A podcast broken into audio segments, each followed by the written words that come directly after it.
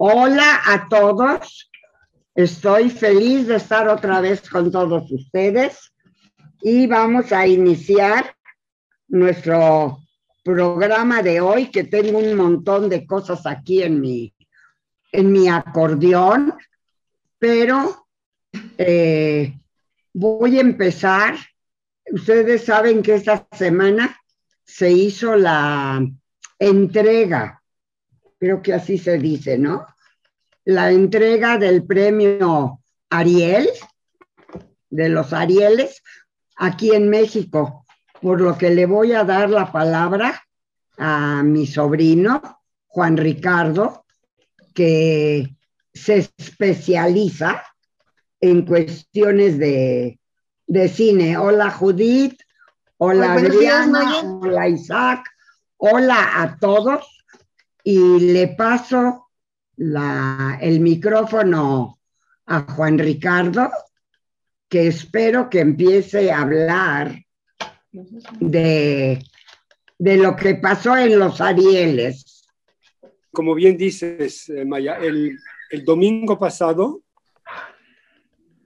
el, sábado, el sábado, perdón, el sábado pasado se hizo la entrega número 63, séptimo, tercera, tercera entrega del premio Ariel a lo mejor del cine mexicano. Como ya habíamos anunciado hace unas semanas, em, participaron en esta entrega, bueno, fueron nominados cuatro jóvenes talentos de la comunidad, entre muchos otros artistas mexicanos. Ellos representan el cine mexicano. Em, habíamos mencionado tres películas en particular donde intervienen esos jóvenes talentos. Una película era Nuevo Orden de Michel Franco, otra es Leona de Isaac Cherem y dejo la más importante para el final, Sin señas particulares. Esta fue producida en parte porque tiene varios coproductores, los hermanos Jack y Yossi Saga. Saga Cababier, creo que se dice, ¿verdad? Cababier. Jack y Yossi Saga eh, han estado en el cine muchos años, eh, son productores y también dirigen películas. En esta ocasión fueron productores junto con otros productores de la película Sin Señas Particulares. Esta película arrasó con los Arieles se llevó una cantidad impresionante de Arieles.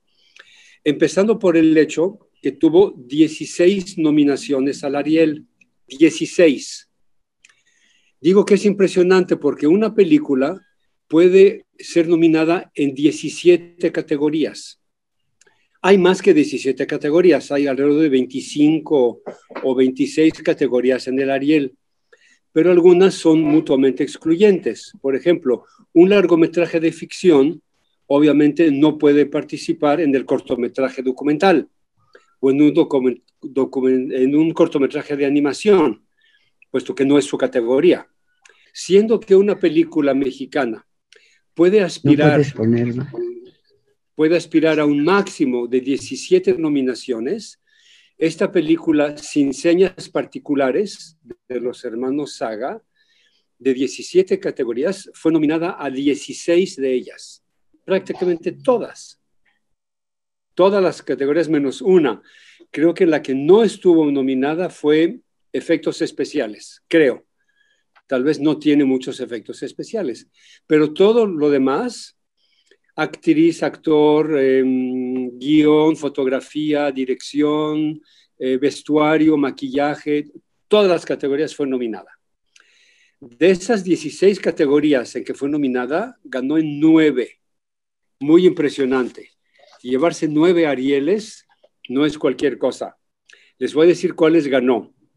Mejores efectos visuales, no especiales, ¿eh? mejores efectos visuales, mejor edición, mejor fotografía, mejor guion original, mejor ópera prima, muy importante, mejor dirección para su directora, mejor actriz principal, mejor coactuación masculina, y ahí les va, mejor película.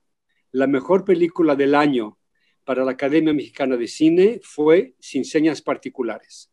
Entonces, muy impresionante que de sus 16 nominaciones haya ganado 9 Arieles. Entre otras, la ópera prima, porque es la primera película de esta joven directora, Fernanda Valadez. Entonces ahí tenemos ya un motivo de, orgullo y de éxito, ¿no? Em, la siguiente película en haber tenido una, serie importante de nominaciones fue Nuevo Orden de Michel Franco, película muy controvertida que se estrenó en 2020. Michel Franco ya tiene una larga trayectoria. Esta película, Nuevo Orden, ganó muchos premios internacionales. Ganó premios, em, aquí lo tengo apuntado, en Venecia, en San Sebastián, en Bruselas, en Chicago, en Estocolmo. Fue un éxito internacional. En México no. En México la academia se mostró muy reservada. Tal vez la película no sea políticamente correcta, no quiero entrar en esa controversia, pero de 10 nominaciones que recibió Nuevo Orden, 10 nominaciones de 17 posibles, ganó un Ariel. Y el Ariel lo ganó para mejores efectos especiales que no es una categoría sin importancia, todas son importantes, pero es menor. Es, es menos impresionante que mejor guion, mejor fotografía, mejor película, porque es una película excelente. Tiene todo bien hecho esa película, pero sin señas particulares debe ser mucho mejor, o por alguna otra razón, que siempre hay argumentos que no conocemos, solo se llevó un Ariel pero esta película ya tiene trayectoria internacional. Y en tercer lugar tenemos la película, primera película dirigida por Isaac Cherem, llamada Leona, que mm, por lo que hoy es una buena película, está bien hecha. Yo tenía em, ilusiones que la actriz principal iba a ganar para mejor actriz. Ella se llama... Eh, se llama Norvind. Norvind. Bueno, em, termino diciendo que desafortunadamente para Isaac Cherem, su película Leona, su primera película, recibió siete nominaciones, pero no ganó un solo Ariel, ni uno. Ya tuvo el honor de ser nominada. Siete nominaciones no es poca cosa, pero no recibió ningún Ariel. Entonces, Isaac Cherem, de siete nominaciones, ningún Oscar, Mejor Orden de Michel Franco, de 10 nominaciones, un Ariel, perdón, dije Oscar, quise decir Ariel, pero sin señas particulares, 16 nominaciones, 9 Arieles, incluyendo mejor película, mejor dirección, mejor guion, mejor ópera prima, mejor fotografía, etc. Ese es un triunfo ya para la, para la historia. Esta película deja huella. Es muy dura, sé que es una película difícil, pero muy, muy bien lograda.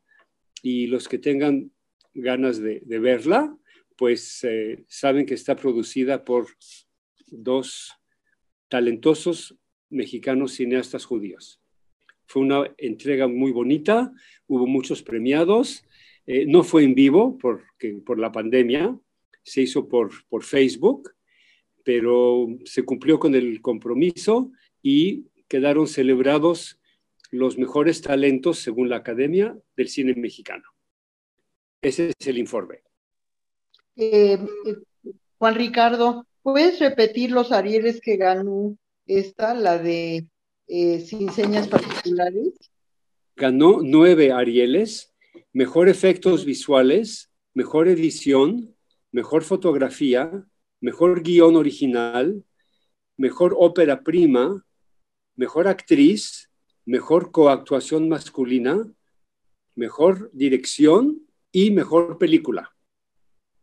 Son los más importantes en realidad. Arrasó con el Ariel. Este año fue para Sin Señas Particulares. Juan Ricardo, yo te agradezco tremendamente, de veras, desde el fondo de mi corazón tu participación y la forma tan clara como nos platicaste todo. Mil Mil gracias. no sé cómo te voy a demostrar mi agradecimiento. Ya lo hiciste. Pero tú sabes cuánto, cuánto te agradezco esta participación tuya. tiene mucho, mucho valor para nosotros. Te lo agradezco mucho. Mil, mil gracias, Judith. ¿Quieres agregarle algo? No, nada más eh, comentar lo que él decía sobre la película del Nuevo Orden, vale la pena verlo. No he visto sin señas particulares, pero ahí está ya para, para verla el próximo fin de semana. Ok, a ver, a ver si la agrego algo más. Agrego algo más. Sí, claro. A Franco lo hemos entrevistado varias veces, pueden buscar sus entrevistas en Diario Judío. De Leona, de Isaac Cherem, pueden ver también una entrevista o dos entrevistas que tenemos en Diario Judío donde habla de su cinta y todo. Una cinta que, que creó bastante polémica en la comunidad en algunos lados.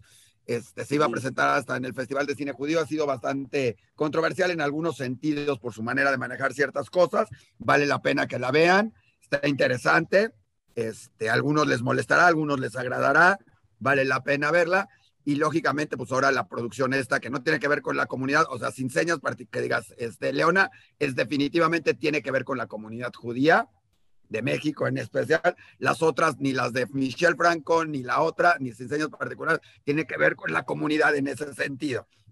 En el sentido en que el tema sea de la comunidad, más que los productores, directores, todo.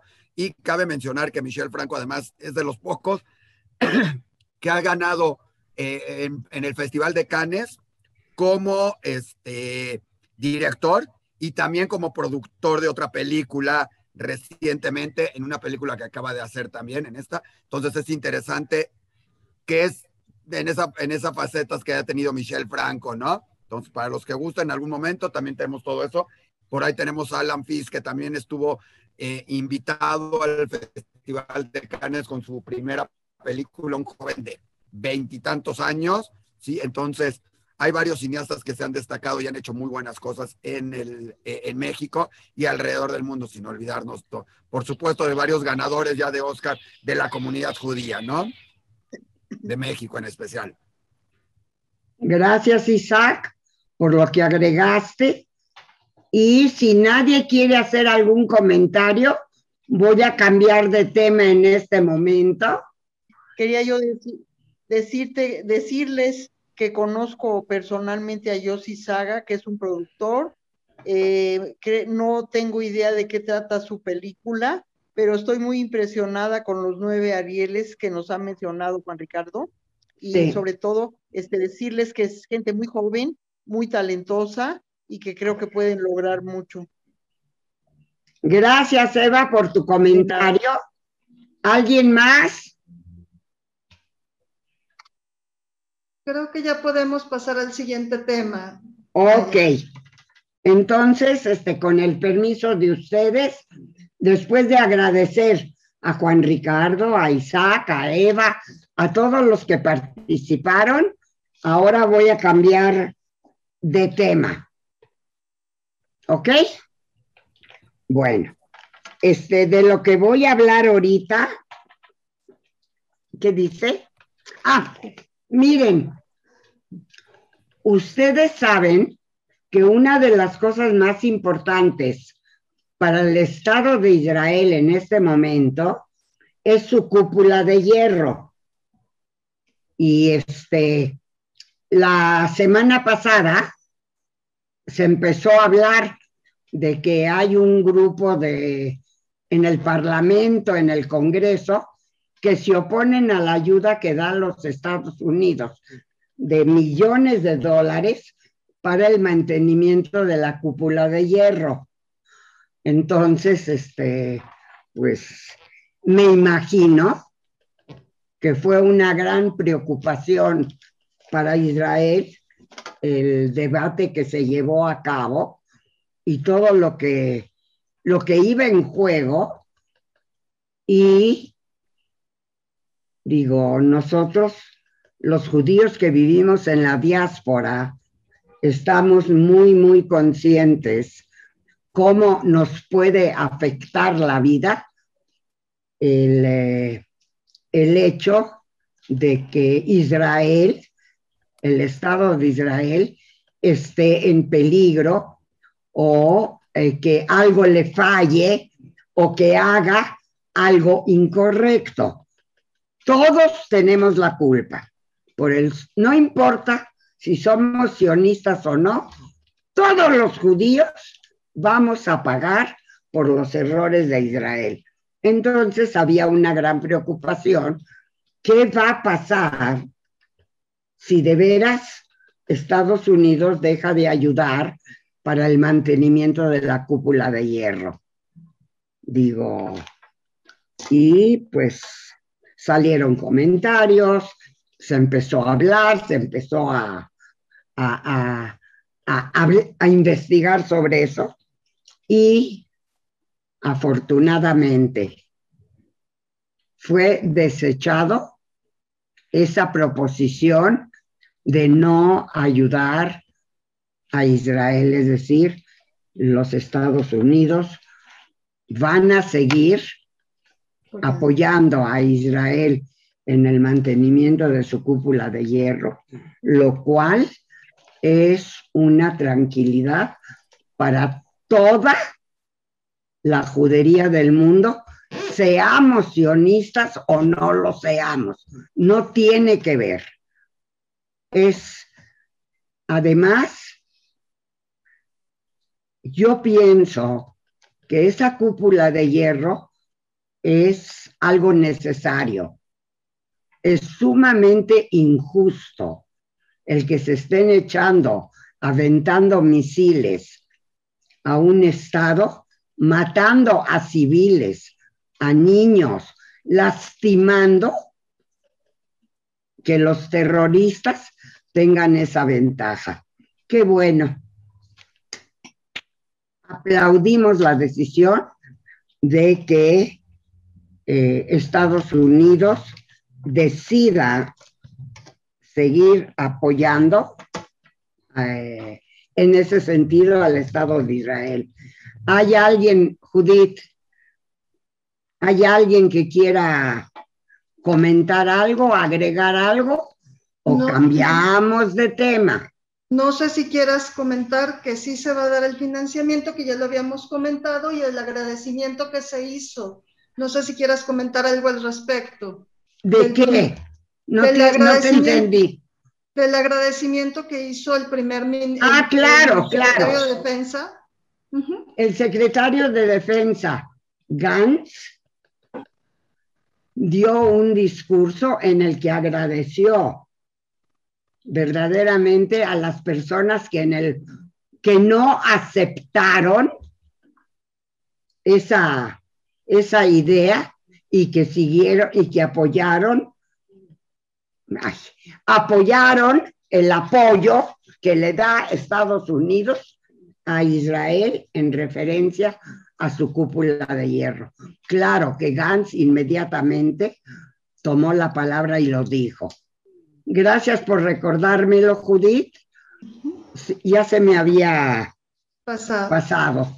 No sé si Isaac quisiera comentar algo al respecto. No sé. No, es algo importante. Ojo, no lo hacen nada más por apoyar a Israel. Es un presupuesto que tienen asignado porque esas investigaciones también si le sirven a Estados Unidos y es un, es, o sea, no es como apoyo a Israel, simplemente es también como apoyo a investigaciones militares que se desarrollan en Estados Unidos en todo este sentido, ¿no? Digo, no, no, no es nada más de a gratis el sentido y todo. Y fue más una lucha de poder de dos grupos eh, parlamentarios en en Estados Unidos más que no buscar el apoyo porque se sabía que por otro lado iba a venir ese, ese apoyo, el cual es necesario pero no es vital, pero era principalmente como una demostración de poder de este grupo de senadores, eh, diputados, este, eh, demócratas en el gobierno, ¿no? Acuérdense que mucho hay política y era como demostrar y decir, vean cómo podemos, ¿no? 41. Gracias por tu comentario voy a cambiar de tema. ¿No hay ninguna manita levantada? Parece que no, de momento no veo ni manota. Cambio de tema. Exacto, cambiamos de tema.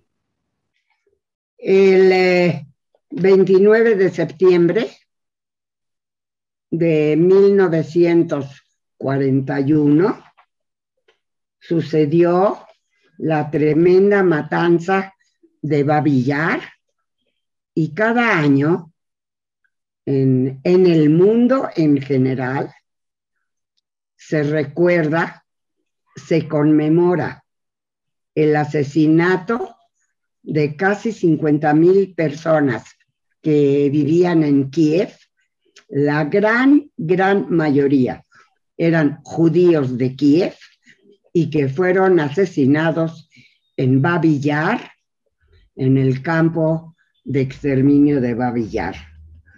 Eh, este año, como todos los años, como todos los años, se recordó, se conmemoró en el mundo, no solo judío, sino en el mundo en general, la tremenda, tremenda matanza de tantísima gente inocente, gente, niños, hombres, mujeres, simplemente por órdenes de los alemanes que ocupaban entonces Babillar. Eh, seguimos conmemorando, seguimos recordando a las víctimas. Nunca, nunca jamás prometemos que se volverá a repetir algo como lo que sucedió en, durante la Segunda Guerra Mundial. No estoy diciendo que acabamos con las injusticias y con persecuciones, pero sí siento que algo ha aprendido la humanidad eh, y que sí hemos aprendido a dar ayuda a, a la gente que es perseguida sin razón, simplemente porque sí, porque uno se siente superior. Ya lo sé, Isaac, estoy siendo repetitiva y estoy volviendo a hablar de algo que a mí, a mí en lo personal, me lastima muchísimo.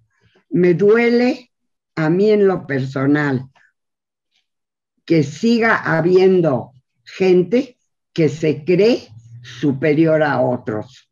Y como a mí me afecta, entonces lo platico para liberar un poco mi conciencia y lo poco que hago para ayudar a esas personas discriminadas, rebajadas, atacadas simplemente o por el color de la piel o por su origen de nacimiento y cada vez que pueda yo voy a hablar en contra de ese sentimiento. No hay seres superiores. Estoy absolutamente convencida de eso. Todo depende de la suerte que tiene uno para recibir una educación o no recibirla.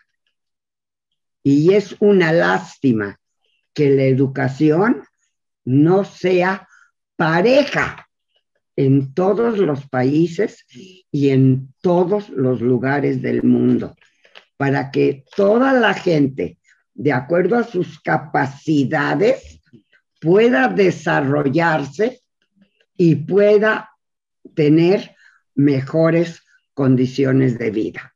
Por eso recuerdo esto de esta persecución y desde el más profundo de mi corazón espero que verdaderamente el mundo cambie. ¿Algún comentario? Adelante, es el momento porque voy a cambiar de tema otra vez.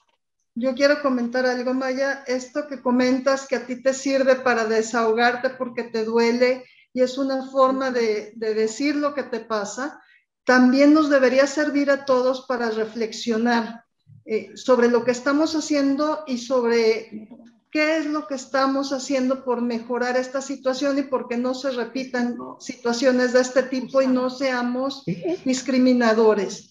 Creo que es importante esta reflexión para todos y tenerlo siempre presente. Ayer comentaba con Maya que qué nos lleva o qué lleva a los seres humanos a cometer estas acciones y comentábamos que mucho de eso era tener poder. Y pues eh, saber que aunque tengamos poder, no deberíamos tener este tipo de actitudes y yo creo que esa reflexión la deberíamos tener siempre, ¿no? Pues te, te agradezco mucho tu comentario, Judith. Estuvimos hablando muchísimo, muchísimo de eso y este, ya que tuvimos la oportunidad de hablar cara a cara y de conocernos, sí tuvimos conversaciones muy interesantes y yo te agradezco mucho el apoyo que, que me das. Gracias, Maya, gracias. ¿Algún otro comentario? ¿No? Eh, yo, yo, Ariel. Ah. Hola. Hola, este, habla un poquito más fuerte, no sé por qué no oigo bien. ¿Me, ¿Me oyes mejor ahora? Un poquito. Mi profesor de psicología, el doctor Roberto Solís Quiroga, decía que las personas mediocres necesitan para elevarse rebajar a otra persona. Es decir, ah. si tú estás a nivel de la banqueta, pues estás bien, pero si estás a nivel de la calzada, pues entonces eh, rebajas a una persona para subirte a nivel de la banqueta. O sea, no, eh, tú no tienes en ti la facultad de sentir que vales más que los demás y, que vales, perdón, que vales tanto como los demás y que para llegar a ese nivel pues necesitas rebajar a otro. Por eso hay personas que en cuanto revisten un uniforme o, o tienen algún puesto, se valen de él para hacer menos a los demás. Con eso ellos suben su ego Muchísimas gracias, estoy completamente de acuerdo, no se me había ocurrido, pero este, estoy completamente de acuerdo. Yo creo que sí es una necesidad de rebajar al otro para sentirme yo mejor. mejor. E, efectivamente, así es. Pues muchísimas gracias por tu comentario, Ariel. Me encanta que participen, ya lo saben. Pueden seguirme. ¿Alguien más? ¿Ya nadie? Parece que no, podemos cambiar de tema. Ok. El Departamento de Salud de Israel está empezando a pensar en permitir que viajen grupos, personas a Israel. A mí en lo personal me da muchísimo gusto, porque eso significa que mi nieto, que vive en Israel, recién casado, pues va a poder venir a México y va a poder regresar a Israel, con lo cual significa que yo, la Bobe Maya, va a poder verlo va a poder, pues, darle un beso. Eh, de veras, son buenas noticias cuando México sale de, del grupo rojo de mayor peligro. No cantemos victoria todavía. estamos en una situación muy, muy delicada todavía. Esperemos, esperemos verdaderamente que, que haya un cambio, que haya la posibilidad de detener, de evitar, de parar la pandemia y que podamos no volver a nuestra vida anterior, porque eso ya va a ser imposible.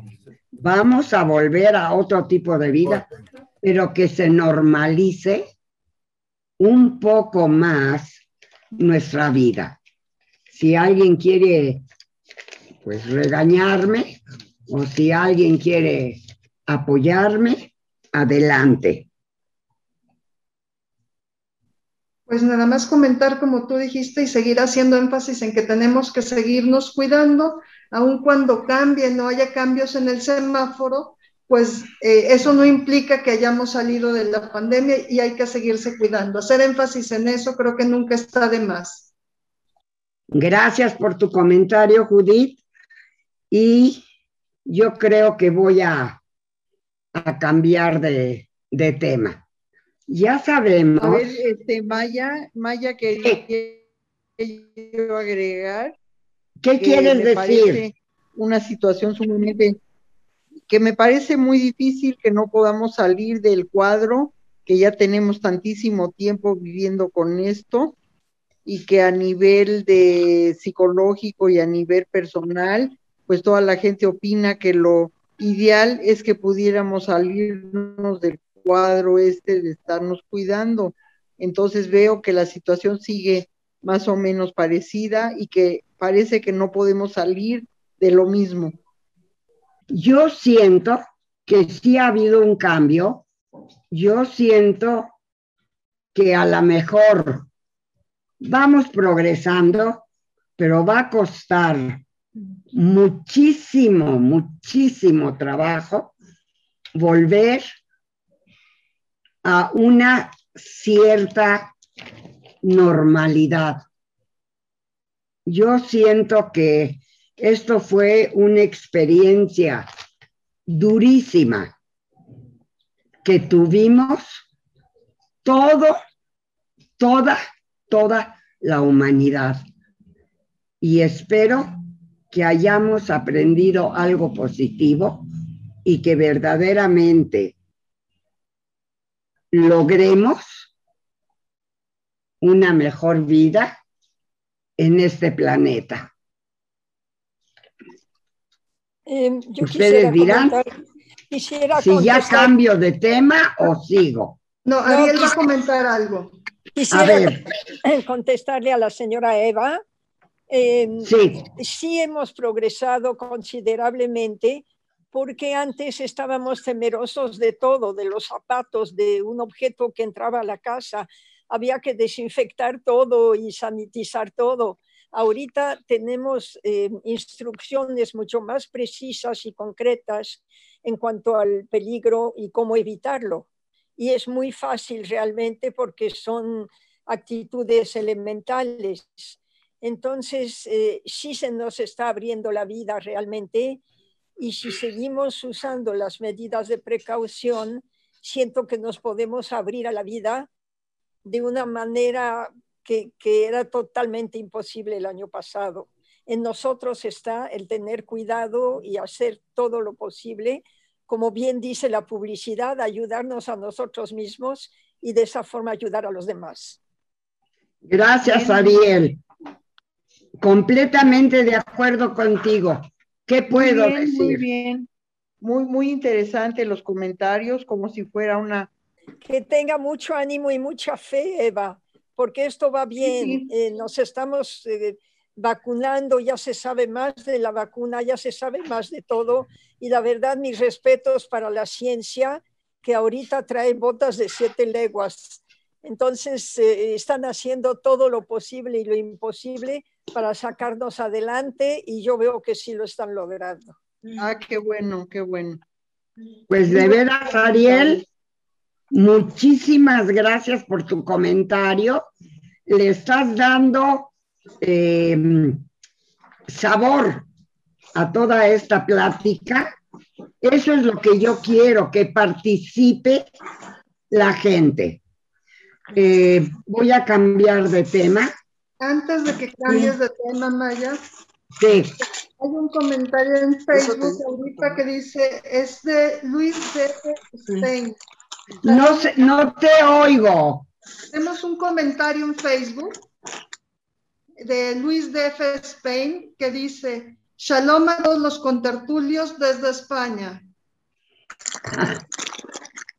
De veras, muchísimas gracias. Ay, sentirte bonito ahorita. Gracias, gracias. Entonces, ¿ya cambio de tema? Bueno, miren, ustedes saben cuánto trabajo costó y cuánto consecuencias va a tener el cambio de gobierno en Israel. Y pues Bennett, el nuevo ministro, primer ministro de Israel, pues se presentó en la ONU, habló, eh, estuvo muy interesante lo que dijo. Creo que este abrió las puertas al diálogo, volvió a, a apoyar la cuestión de que únicamente dialogando se va a llegar, se va a poder desarrollar un proceso de paz. Eh, creo, Isaac, que tú tenías...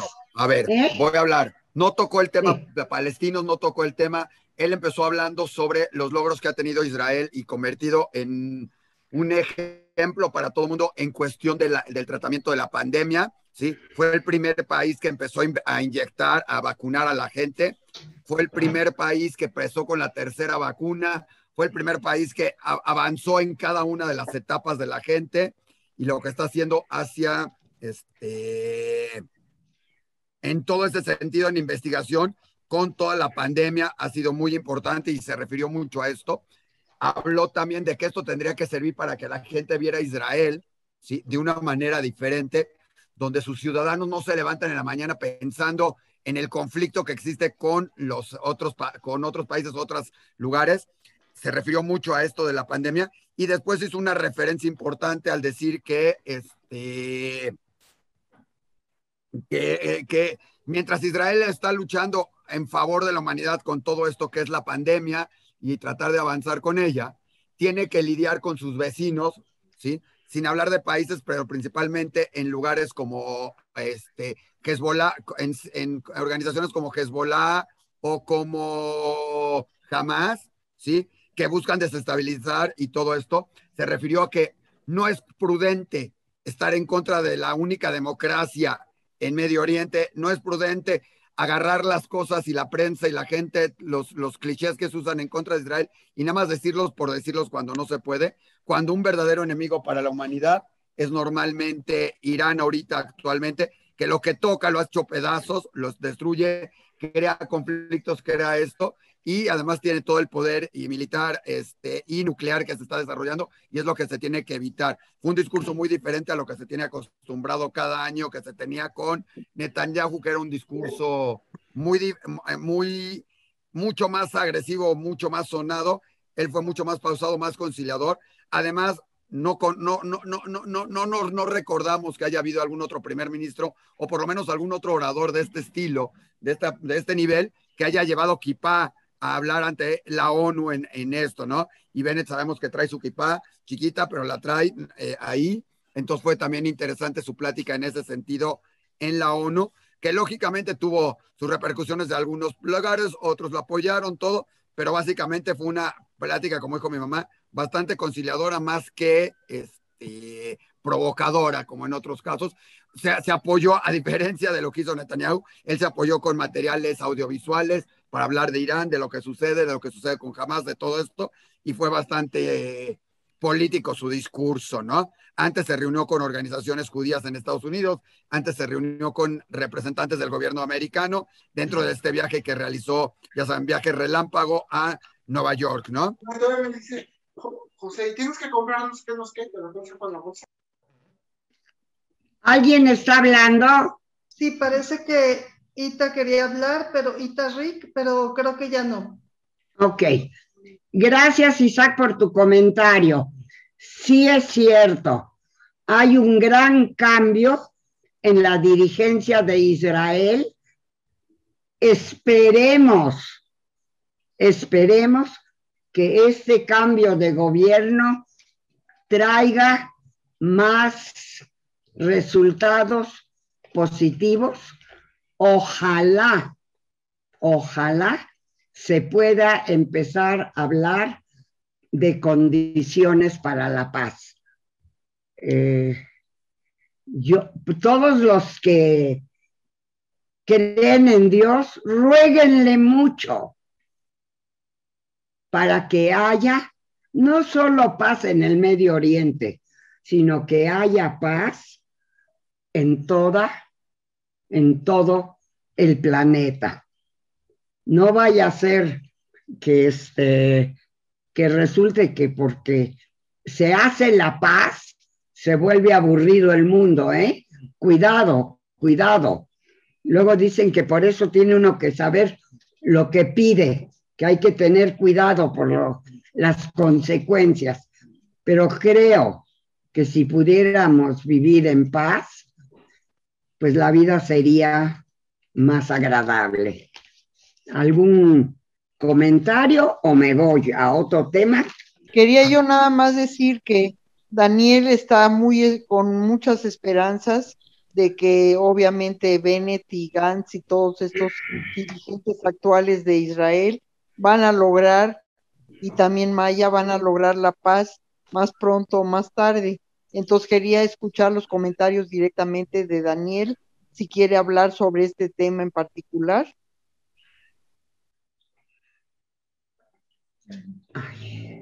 Este, eh, voy a hablar sobre una cosa que ya tenía yo planeada, pero te prometo que vuelvo al tema que a ti te interesa. Ah, Maya, antes de que continúes, eh, hay en Facebook unos comentarios. Esther Sultán Abadi dice, señora, me encanta escucharla. Y además dice... Dile que muchas gracias, quien sea. Claro que sí, además dice, eh, Isaac, te felicito por la madre tan inteligente y culta que tienes. ¡Wow! Espero que él lo piense también. Eh, Vivian Silverstein Bogen dice, muchos saludos y felicidades a nuestra maravillosa y entrañable Lerer Maya. Besos y felicidades por tu programa. Gracias, gracias, gracias mil. Miren, Hace varias semanas tocamos un tema. ¿Se acuerdan que este Israel, no, la compañía Ben Jerry's, que vende los helados, Ben Jerry's, no sé qué, declararon que no van a vender más en los, este, en los territorios que Israel tiene ocupados, que porque ellos son de la opinión que Israel tiene que salir de Cisjordania, no importa cuál sea nuestra opinión. Yo simplemente al analizar esa decisión de Ben Jerry's, pensé, ¿por qué dejar de venderles a los palestinos si ellos consideran culpables a los a Israel deberían de retirar sus ventas en Israel. ¿O qué es lo que pasa? ¿Por qué dejan de vender en los territorios, según ellos, ocupados y eh, y siguen vendiendo en Israel. ¿No será que el negocio es más bueno en Israel que en los territorios ocupados? A lo mejor business is business. Ahora, si yo voy a protestar contra algo que, que hace Israel, pues castigo a Israel, no a los palestinos. No sé exactamente cómo funciona todo este sistema, todo esto. Pero yo siento que Ben and Jerry's están mal y como yo, lo piensa también el estado de Texas, porque ya dijeron que debido a la, a la determinación que tomó eh, eh, Ben Jerry's y su compañía que, que, que distribuye por todo el mundo, Texas va a dejar de vender Ben Jerry's. ¿Saben qué? Se me hace, pues a lo mejor porque yo no estoy metida en business, en negocios, no sé, no sé exactamente cómo, cómo ver este asunto. Si yo quisiera protestar no sé, a lo mejor lo hago de otra manera, pero pues no sé qué piensan el, eh, el mero mero de Ben and Jerry's. A lo mejor eh, pues va eh, va a dejar de vender en el estado de Texas. ¿Le va a importar eso? ¿No le va a importar? ¿Cuál es el paso? siguiente. Yo cada vez que leo este tipo de noticias, me convenzo más de que qué maravilla es no ser político. De veras, la política es tan cochina, tiene los intereses políticos son asquerosos. Eh, si Ben and Jerry eh, decide no permitir la venta en los territorios ocupados, lo único que ganó Ben and fue que perdió más clientes, porque Israel dejó de comprarle y este, ahorita Texas, no sé qué intereses hay aquí, pero pues no, no, no se me hace correcta toda, toda esta situación. ¿Todavía tengo tiempo o ya me van a correr? No, tienes tiempo. Todavía tengo tiempo. ¿Alguien quiere comentar sobre esto? Porque acabo de leer ahorita una noticia que me llamó la atención y quisiera platicarles. Miren, hay una señora alemana de 96 años que vive en un asilo y ella fue secretaria en un campo de concentración y este y fue pues no sé si testigo o, o fue llamada como testigo a los juicios que se les hizo a los alemanes después de la Segunda Guerra Mundial. Resulta que entonces, nada más para que vean lo que puede pasar en el mundo, ¿eh? Y todo bajo la protección de la ley. Ella fue llamada en los años en que fueron los juicios 50, que para que hablara sobre lo que sucedió mientras ella era secretaria. Fue llamada como testigo. Testigo. Quiere decir que ella vio lo que pasó.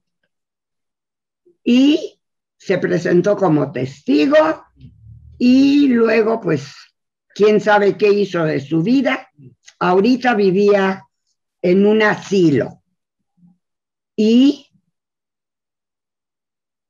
los abogados o las personas que se dedican a eso decidieron que ahora, a los 96 años, cincuenta y tantos años después, la van a juzgar como culpable, como que también cometió crímenes de guerra. Yo leí la noticia y por un lado pensé, no cabe duda de que ella sabía lo que estaba pasando. Si estás trabajando en el campo, tienes que ser ciega y sorda para no saber lo que está pasando. Es seguro que lo sabía. ¿Por qué la justicia esperó hasta ahora para juzgarla a ella también? ¿Qué nos pasa a los abogados, a los seres humanos? De veras, todas estas personas que participaron, que trabajaban en los campos, no se daban cuenta de lo que estaba pasando. De veras es posible vivir en un lugar y trabajar en un lugar y no darse cuenta de las cosas espantosas, terribles están sucediendo, entonces la utilizan como testigo en contra de su patrón y a ella, que es cómplice, que permite, que permitió, que no le importó trabajar en campos de concentración y ver que se mataba a niños, mujeres y, hombres, mujeres, que se mataba a gente a lo bestia.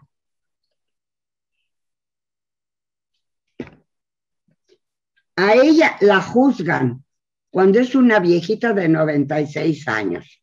Entonces, cuando la citan, cuando le dicen que venga, se sube a un taxi y decide que se va a fugar. Y se va afortunadamente, digo, luego, luego la, la encontraron y todo, y la van a llevar a juicio. Por un lado, qué bueno, qué bueno que después de tantísimos años todavía existe para todas estas personas que fueron partícipes que fueron cómplices y no importa qué edad tengan, que no puedan dormir tranquilos en la noche por el solo pensamiento de que a lo mejor los van a volver, los van a juzgar, los van a encontrar a pesar de los años pasados. ¿Saben qué? ¿Cómo puede esta gente que participó, que fue testigo de cosas como los experimentos que se hicieron en los campos de concentración, de los maltratos que hubo. ¿Cómo puede esta gente dormir en la noche? ¿Cómo pueden? cómo no los persigue, no tienen conciencia, no los persigue como una pesadilla lo que vieron. Caray, yo tuve un baboso accidente con mi coche cuando empezaba yo a manejar y me dejó marcada para toda la vida. Y eso, que no maté a nadie, no machuqué, no lastimé, no logro entender cómo la gente que fue testigo de los er-, horrores cometidos no se, no se dé cuenta verdaderamente de la complicidad que tuvieron con todo lo que sucedió. Yo sé que es una manera muy desagradable de terminar nuestro encuentro de hoy, pero de veras me impresionó que una mujer... Para que no acabe tan desagradablemente, madre, mejor comentar de esos mismos temas de Alemania y de todo, madre, que esta semana hubo algo importante histórico en el fútbol, ¿sí? Sí, porque por primera vez un equipo israelí jugó un partido oficial. Ah, sí. De fútbol, ¿sí? En este eh, en, el, en el estadio de Berlín que construyeron los nazis para las Olimpiadas. Y desde entonces ¿En equipo israelí habían jugado en Alemania, pero no en ese estadio, como una muestra, y esta fue una muestra y fue algo histórico, hicieron un detalle y, se, y toda la prensa habló al, de, al respecto de la importancia. Fue la primera vez, la primera vez israelí participa un en el equipo estadio de olímpico. Israel allá. Sí, y es una muestra de que en el lugar donde se quiso exterminar, porque sabemos que era y quiso ser la, la demostración del poderío nazi, ¿sí? Claro. Hoy un equipo israelí, no importa el resultado porque sí les fue medio mal, pero, pero No es un importa. partido de fútbol, Claro. pero el lazo de amistad que se estableció y lo que se estableció, creo que se siente un precedente interesante en ese sentido de que del pasado llegaron al presente a participar en esto, ¿no? Te agradezco que me ayudes a terminar el programa con algo positivo, con algo bueno. Me choca terminar con algo malo y dejar mal sabor de boca. Qué bueno, qué bueno que las nuevas generaciones puedan juntarse, puedan, a pesar de saber lo que pasó, puedan lograr lazos de amistad, porque es la única manera que yo veo, yo no puedo. Me pasó, sufrí en la Segunda Guerra Mundial, pero qué bueno que las nuevas generaciones encuentren la manera, qué bueno que es a través del fútbol, de deportes. El deporte es algo positivo para el mundo. De veras, qué bueno que me, me lo recordaste, qué bueno que lo contaste, qué bueno que me ayudaste a terminar con una buena noticia. Y espero de todo corazón que la semana que entra tenga yo muchas, muchas cosas buenas. Quiero aprovechar la oportunidad para decirle a Judith que le estoy feliz de haberla conocido personalmente y que le deseo un muy, muy buen viaje de Muchas gracias. regreso, que se reintegre a su vida normal y que no perdamos el contacto que iniciamos esta semana y que para mí fue sumamente importante. Gracias, Judith. Feliz viaje. Y a todos ustedes, a Gut Chávez, un buen sábado, a Gute Woche, una buena semana. Y espero que estén conmigo la semana que entra, porque de veras, de veras, estas pláticas a mí en lo personal me hacen muchísima, muchísima falta y la verdad, la verdad, ojalá algún día nos podamos ver y pueda yo viajar a donde ustedes vivan, a ti a Cuernavaca. A lo mejor logro verte. Si voy con Ariel y Juan Ricardo, pero ya conozco, eres muy bonita. Y espero verdaderamente que me sigan escuchando, que no los haya yo aburrido y nos vemos la semana que entra. Mucha, mucha salud para todos ustedes. Muchas gracias, Maya. Muchas gracias por tus comentarios. También fue un gusto conocerte personalmente y pues el contacto seguirá por ahí, aunque sea por teléfono y esperemos volvernos a ver pronto. Ojalá, ojalá pueda yo ir a Tijuana Ah, Y de allí- perfecto, bienvenida. y de allí a ver a mi hijo, a Exacto, California. Perfecto. Digo. Ya tenemos el plan hecho y esperemos que sea pronto. Ojalá también- tenga yo las fuerzas y la salud. Esperemos que sí.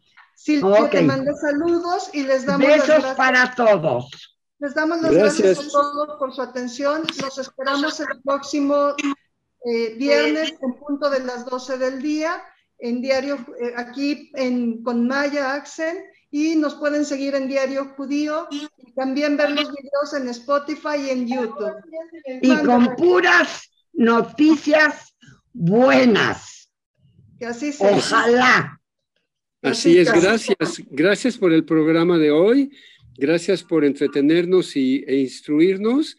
Y Judith, muy buen viaje y gracias por todo el apoyo. Felicidades, tía Maya. Felici- Gracias, mil gracias a ti por tu participación. Un placer. Los un quiero placer. muchísimo. Qué bueno. Agú Chávez. Chávez. Agú Chávez.